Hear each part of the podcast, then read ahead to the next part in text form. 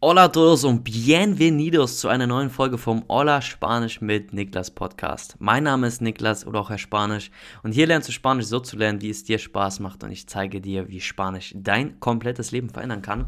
In dieser Folge sprechen wir über ein sehr, sehr, ja, ich sag mal ein Thema, was mir sehr viel Spaß macht, was mir sehr gefällt, weil man, wenn man das Thema gut kann, einfach so gut Spanisch sprechen kann. Und zwar geht es um heute, um die meiner Meinung nach beste Methode, um Vokabeln in Spanisch aber auch in allen anderen Sprachen und darüber hinaus, wenn man sich allgemein irgendwas merken muss, zu lernen. Ja, also um die beste Methode, um sich Vokabeln oder allgemeine Informationen zu merken. Und du kannst es wirklich für alles benutzen.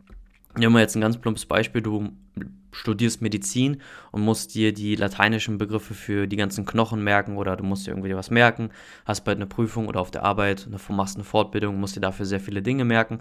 Das kannst du alles damit machen mit dieser Methode. Also es ist nicht nur für Spanisch-Vokabeln, aber vor allem meiner Meinung nach perfekt, um die spanischen Vokabeln zu lernen. Und es ist auch eine sehr, sehr einfache Methode, aber man braucht ein bisschen Übung. Also das ist schon mal vorab gesagt, man braucht ein bisschen Übung. Es geht nicht von jetzt auf gleich. Ähm, da man da auch ein Gefühl für entwickelt. Also du kannst es direkt umsetzen, deswegen ist es eine sehr einfache Methode, du brauchst dafür nichts, musst dir keine Karteikarten kaufen oder so, dafür erstmal drei Stunden aufbrauchen, bis du die alle vollgeschrieben hast, sondern du kannst es halt einfach direkt umsetzen. So, und zwar, es geht um Eselsbrücken. Ja, Eselsbrücken sind, äh, falls du noch nicht weißt, was das ist, einfach, dass du eine Verbindung zwischen einer Vokabel und ein Bild in deinem Kopf erstellst oder zu, zu, irgendwas. Also, dass du sozusagen die Vokabel mit irgendetwas kombinierst, dass immer, wenn du an diese Sache denkst, immer dir die Vokabel einfällt. Oder dass, wenn du immer an die Vokabel denkst, die siehst, hörst, liest oder so, dass dir dieses Bild den Kopf kommt und so halt so eine Brücke bildest zwischen den beiden Sachen. Und das sind sogenannte Eselsbrücken. Und ich gebe dir auch direkt ein perfektes Beispiel dafür. Und zwar, das ist jetzt schon zwei, drei Jahre her. Also auf jeden Fall schon ein bisschen. Oder? Lass mich überlegen. Ja, zwei Jahre auf jeden Fall da habe ich in Madrid gelebt und da hatte ich dann angefangen auf Instagram so Stories zu machen, Content zu posten zu Spanisch auf jeden Fall. Das waren so die ersten Tage damals. Und da hatte ich dann auch mal diese äh, Methode in meiner Story vorgestellt und hatte das mit dem Beispiel gemacht, Tiburon. Also El Tiburon heißt der Hai auf Spanisch und da hatte ich erzählt, wie ich mir dieses Wort damals gemerkt habe. Und zwar war das so, dass ich mir, das, als ich das Wort El Tiburon gesehen habe, als erstes an das Wort El Cinturon gedacht habe, also der Gürtel. Und dann habe ich einfach die beiden Wörter kombiniert und habe mir so einen Hai vorgestellt, der so einen richtig fetten Gucci-Gürtel trägt. Genau. Und habe dazu auch so ein Bild gepostet, wie halt ein Hai der einen Gürtel trägt, habe das halt erzählt und so weiter und so fort. Und meine Mutter hat mir danach geschrieben, hat so gesagt, so, hey Niklas, el cinturón, el tiburón. Und das Lustige ist, die hat kaum was mit Spanisch am Hut. Also durch mich natürlich ein bisschen, aber es ist wirklich erstaunlich. Nach einem Jahr haben wir nochmal drüber geredet und sie wusste eins zu eins, was El Cinturón und was El Tiburon heißt. Und wenn ich sie jetzt anrufen würde und sie fragen würde, Mama, was heißt El Cinturón, was heißt El Tiburon, die würde es noch sagen können. Nicht, weil sie die Sachen jeden Tag benutzt, Sie, wie gesagt, sie hat nichts mit Spanisch am Hut. Sie hat diese Wörter benutzt, wären die letzten Wörter, die sie eigentlich benutzen würde. Aber dadurch, dass sie, sie dieses Foto gesehen hat, was ich gepostet habe, und da, da sie selbst diese Verbindung oder diese Verknüpfung im Kopf, diese Eselsbrücke geschafft hat, hat sie das einfach nicht vergessen und wird es wahrscheinlich auch nicht mehr vergessen. Und das ist halt das Coole daran, weil du einfach, wenn du dir einmal eine Sache gemerkt hast, du sie immer im Kopf hast. Ja, du kannst es halt wirklich mit jeder Sache auch machen. Das ist auch das Schöne, das ist halt ein sehr, sehr kreatives Thema, aber du hast halt alle Möglichkeiten der Welt, die du, wie du dir halt Sachen merken kannst, wie du die Eselsbrücken machen kannst. Du kannst es machen mit Bildern, mit Zahlen und sogar mit Menschen. Da ein Beispiel zu. Und zwar habe ich eine aus meinem Spanischprogramm, die ist zurzeit in Bolivien. Die macht dann ein, ja, ein Austauschjahr, ein freiwilliges soziales Jahr, so ein bisschen in die Richtung. Und die arbeitet in einem Kindergarten. Und die hat sich das Wort für Ball, Pelota, so gemerkt, indem sie dieses Wort Pelota mit einem Kind aus dem Kindergarten verbunden hat. Weil da gab es einen Jungen, ich glaube, der heißt Juan. Und Juan hatte immer einen gelben Ball oder sowas bei. Und dann hat sie sich irgendwann diesen gelben Ball mit Juan so äh, assoziiert im Kopf und hat immer, wenn sie an Juan gedacht hat, an das spanische Wort Pelota gedacht. Und so kann man sich das halt auch merken, ja. Deswegen, also mit Menschen ist es natürlich schwierig, wenn du dir so 1000 Vokabeln nur so am, am Tag lernen möchtest, musst du halt 1000 Menschen vorstellen oder halt verknüpfen, aber du kannst es theoretisch auch mit Menschen machen. Also wirklich, du hast alle Möglichkeiten der Welt. Und ich hatte mal auch ein YouTube-Video dazu gesehen, wo halt der Titel war 1000 Wörter an einem Tag lernen und das ist halt theoretisch möglich. Ja, weil du halt die Möglichkeiten hast. Also wirklich, wenn du schaffst, 1000 Wörter oder 1000 Bilder in deinem Kopf zu kreieren, 1000 Eselsbrücken zu erstellen, dann wirst du die Sachen auch nicht vergessen, weil du hast halt, du erstellst ja für jedes Vokabel, für jede Sache ein spezifisches Bild oder eine spezifische Eselsbrücke, die es so in dieser Form mit keinem anderen Wort gibt. Und deswegen kann man theoretisch 1000 Wörter an einem Tag lernen.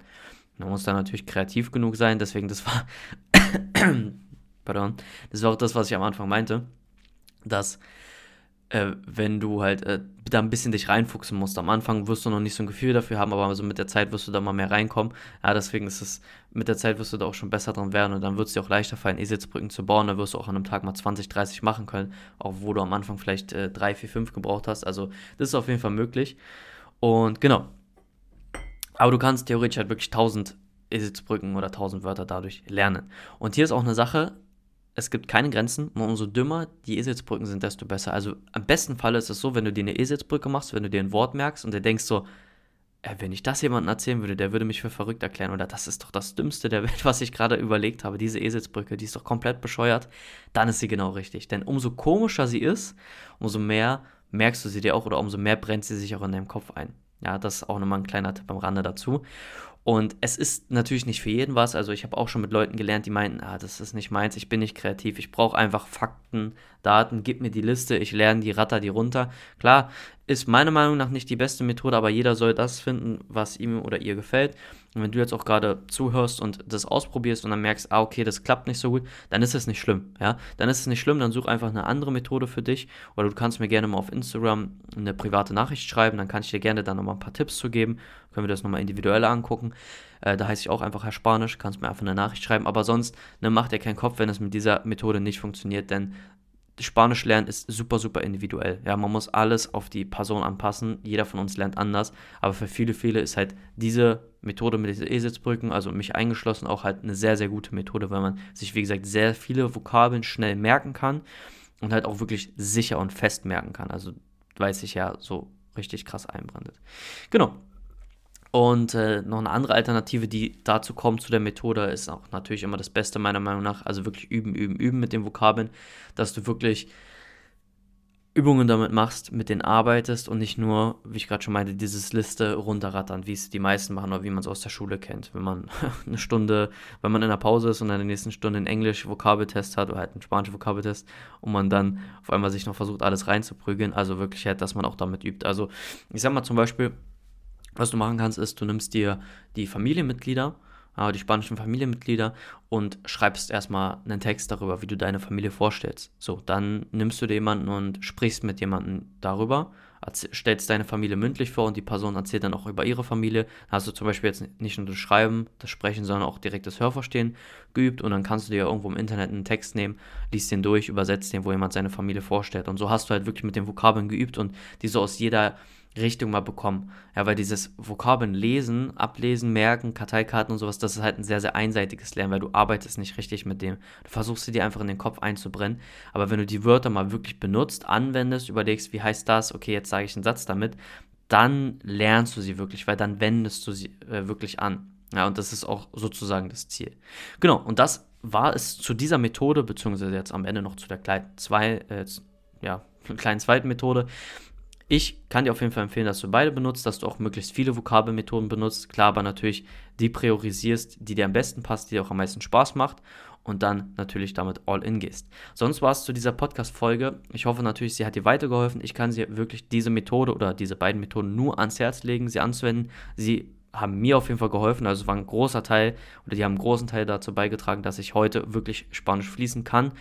Spanisch eigentlich so wie Deutsch ist. Also wenn wir jetzt das Ganze auf Deutsch oder Spanisch machen würden, würde ich da keinen Unterschied machen. Ja, also siehst du auch mal, was daraus alles werden kann. Genau. Wie gesagt, ich hoffe, dir hat die Folge gefallen. Wünsche dir alles Gute. Wir hören uns dann in der nächsten Folge. Adios y hasta luego.